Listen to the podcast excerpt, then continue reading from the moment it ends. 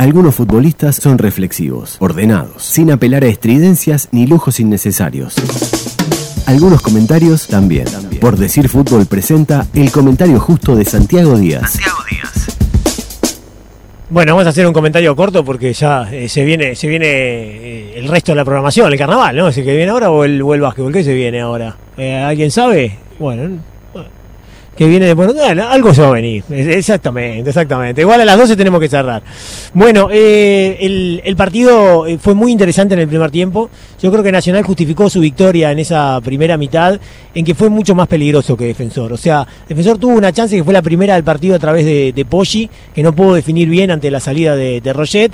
Y después todas las otras chances en el, en el primer tiempo fueron de Nacional, ¿no? Fueron las más peligrosas, un remate de Ocampo, el gol, ¿verdad?, de, de, Carballo y un par de jugadas más, sobre todo una de García en la primera mitad que perfectamente ya le podrían haber dado a Nacional el 2 a 0 en esa primera mitad. Eh, el partido fue parejo, eh, yo creo que Nacional en el momento que hace el gol estaba bastante mejor que defensor en términos de tenencia de pelota, en términos de progresión territorial. Ahí hace el gol, después le cede otra vez la pelota y el territorio a defensor, pero defensor no, no, no, no logra traducir eso, la tenencia, eh, el dominio territorial en ocasiones, le cuesta mucho. Tuvo esa de Poggi, que en realidad es una recuperación de pelota en la presión y un contraataque. En el ataque estacionado le costó mucho encontrar los espacios. Yo creo que se precipita mucho por momentos, ¿no? Yo creo que tiene ese problema que no tiene la paciencia necesaria para distraer, para encontrar el momento y después sí profundizar. Y bueno, este, la verdad es que ese primer tiempo fue bien jugado porque el partido fue continuo, eh, no, no tuvo grandes interrupciones, los dos equipos con sus armas generaron sus cosas.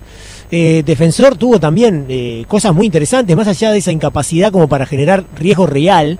La verdad que tuvo buenos momentos Defensor y tiene buenos jugadores que en el, en el primer tiempo mostraron cosas interesantes, alguna cosa de la Quintana. A mí me gustó mucho Napoli en, en el partido. Y, y bueno, yo creo que Nacional se iba con ese 1 a 0 que, lo dejaba en una muy buena posición para el segundo tiempo y con buenas sensaciones porque en realidad había hecho un partido eh, bastante, bastante prolijo y había aprovechado su momento con un gol que, le dio la posibilidad de retirarse en, ventaja. Después en el segundo tiempo eh, el partido se planteó de una manera muy clara. Defensor con la pelota eh, y con el terreno y Nacional esperando un poquito más atrás, no demasiado cerca del arquero Roget, pero sí un poquito más, eh, más atrás y con la idea de, contragolpear. Y en ese escenario el que era más peligroso era Nacional. Lo dijimos varias veces con, el Tincho, ¿no? Si bien Defensor tenía la pelota, le costaba mucho eh, generar juego, le costaba, le costaba.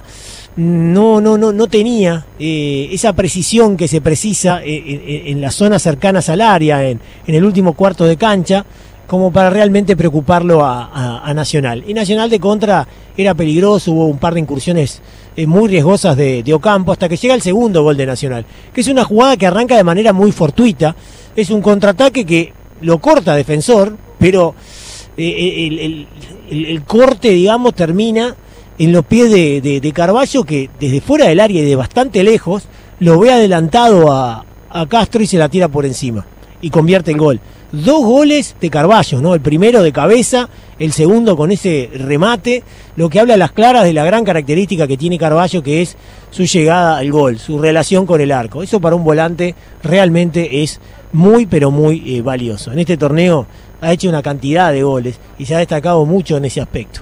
Y entonces, bueno, el 2 a 0 para Nacional, recuerdo que dije en el comentario durante el partido, no es, eh, digamos, no sé si es una diferencia definitiva, pero sí muy encarrilante en cuanto a la posibilidad de Nacional de quedarse con, la victoria. Y bueno, Defensor luchó mucho, peleó, eh, siempre estuvo este, ahí en el partido, nunca lo tiró eh, al partido, nunca tiró la toalla.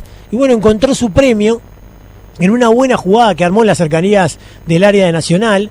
Y Rojo tiró un centro que pegó en la mano claramente de, Méndez, que se tiró al piso y, lo hizo con las manos hacia arriba, ¿no? Eh, la pelota le pegó ahí, era imposible para el árbitro no cobrarlo. Milán lo transformó en, gol y entonces el 2 a 1 generó un partido, la verdad, muy emocionante, de ida y vuelta, con los dos ahí preocupando, sobre todo Nacional, que fue más claro. Y lo que sucedió también con el partido es que fue mucho más delucido desde el punto de vista técnico. O sea, una cantidad de imprecisiones impresionantes O sea, pelotas que parecían fáciles, pases que parecían sencillos, que se perdían por apuro, por precipitación, no sé qué era lo que sucedía, no es por el mal estado de la cancha, eso seguro, y, y como que se pasaban la pelota de un equipo hacia el otro, con una cantidad de imprecisiones que llamó la atención y que generó, la verdad, que por momentos el partido fuera muy deslucido desde ese punto de vista. Obviamente que desde el otro punto de vista, desde el emocional, desde la incertidumbre en cuanto al resultado final, el partido aportaba muchísimo y era muy interesante para los aficionados, especialmente para los hinchas de Defensor Sporting y de Nacional, porque en realidad los dos equipos eh, podían perfectamente anotar un gol. Defensor estuvo cerca de empatarlo, tuvo varias jugadas en, los que, en las que lo embotelló a Nacional la verdad. Eh, varias jugadas, centros desde los costados, desbordes, la pelota que rebotaba en todos lados. Hubo una que Nacional no la podía sacar y estuvo la pelota ahí varias veces a punto de convertirse. Además, Nacional sufrió la expulsión de Vergesio, se quedó con 10, puso a Rafa García, entonces eh, eh, tiró hacia atrás el bloque, se quedó sin un delantero. que es importante para que el equipo rival, bueno, no, no, no, no venga tanto, ¿no? Pero ya al no tenerlo, Defensor se tiró todo hacia adelante y la verdad que que en cualquier momento parecía que lo podía empatar. No hubo tantas chances claras, me parece que lejos de tantas, ¿no? No sé si tuvo alguna clara, clara el equipo violeta, pero sí la pelota estuvo rondando el gol en varias ocasiones. Nacional también de contra preocupaba con, con el ingreso de Trecha que, que es rápido, con alguna corrida de García este, de, Rafael, no, de, de, Pablo García. Y, nada, y así nos fuimos al final. Defensor hizo algunos cambios, entró Viudez, mm, más impreciso que otra cosa. Mm, no, no, no, no, no tuvo gran rendimiento. Yo creo que a Gregorio los cambios no le funcionaron demasiado. Entró Bocho por Napoli y Bocho no estuvo nada preciso, erró una cantidad de pases. Eh, cuando me parece que Napoli había jugado bastante bien este, y, le daba al equipo una, precisión y una tranquilidad en el manejo de la pelota.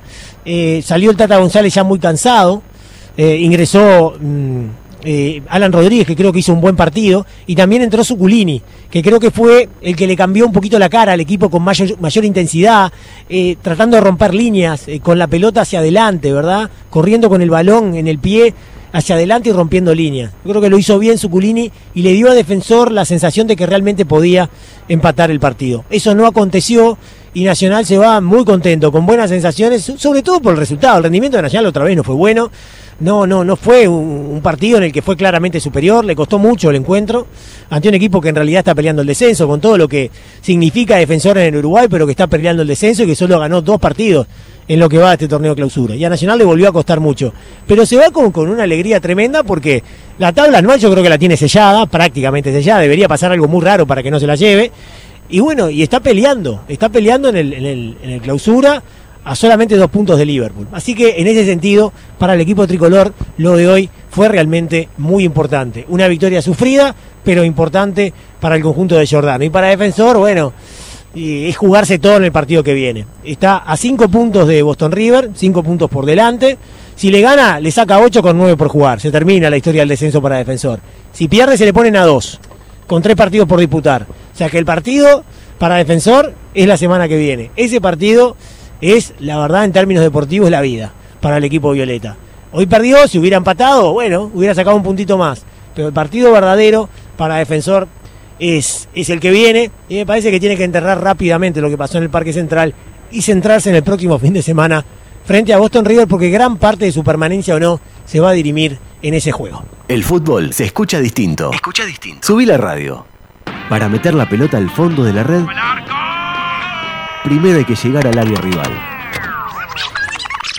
La estrategia, el planteo y el análisis del juego lo trae Guzmán Montgomery.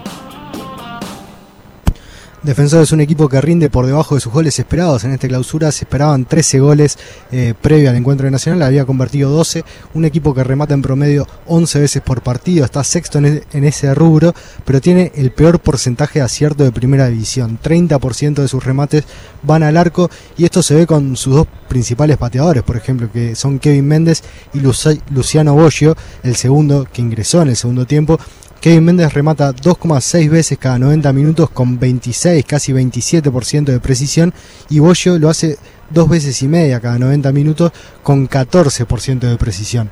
Eh, Gregorio entendió que, que era lo mejor colocar a Bollo en ese segundo tiempo, quizás también pensando en su capacidad de remate, eh, un ingreso que no le dio grandes resultados. Por el lado de Nacional, la efectividad que viene teniendo ya desde hace tiempo el equipo de Giordano. Hoy no convirtió Vergesio, pero Felipe Carballo llegó a su quinto gol en el campeonato en el partido número 100 con la camiseta de Nacional y llega a 11 goles en su carrera nacional. Un gol casi cada 10 partidos para un volante central que como decíamos, ya convirtió 5 en este torneo y se vuelve un jugador muy importante en materia goleadora. Por el lado de Nacional también destacar el trabajo de Brian Ocampo, venía a rematar 5 veces frente a Cerro, 20% de acierto de portería, uno solo de sus remates, pero había tenido eh, su valor de goles esperados más alto en el torneo, casi 0,50, así que viene generando mucho peligro, un jugador que también hoy llega a su quinta eh, asistencia en el torneo y es una de las piezas fundamentales en el ataque de Jordano, donde regata 8 veces con 55% de, de ganancia en estos duelos individuales y un jugador muy peligroso en el tercio final de la cancha.